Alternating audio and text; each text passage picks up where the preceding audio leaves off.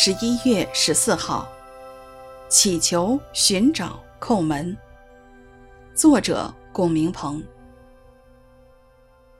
你们祈求，就给你们；寻找，就寻见；叩门，就给你们开门。马太福音七章七节。祈求就是开口跟主要，祷告不但有开口求这一部分，还包括寻找以及叩门的部分。祷告有寻找摸索的部分，却常被忽略。不少人以为说完走人了事。却没有好好在主面前继续仰望等候，只等到清清楚楚摸着门、叩门、看见门打开为止。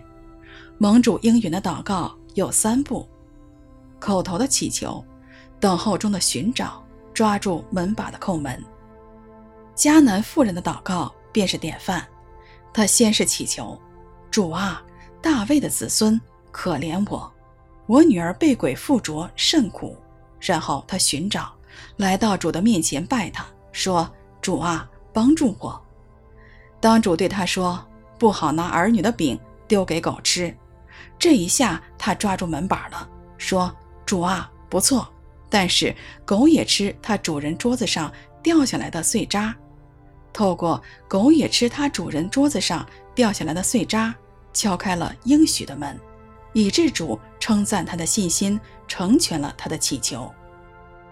主用父亲与儿女对比神与我们的关系，为要告诉我们神的应许，好叫我们明白神为父的心肠，使我们在祷告上有学习。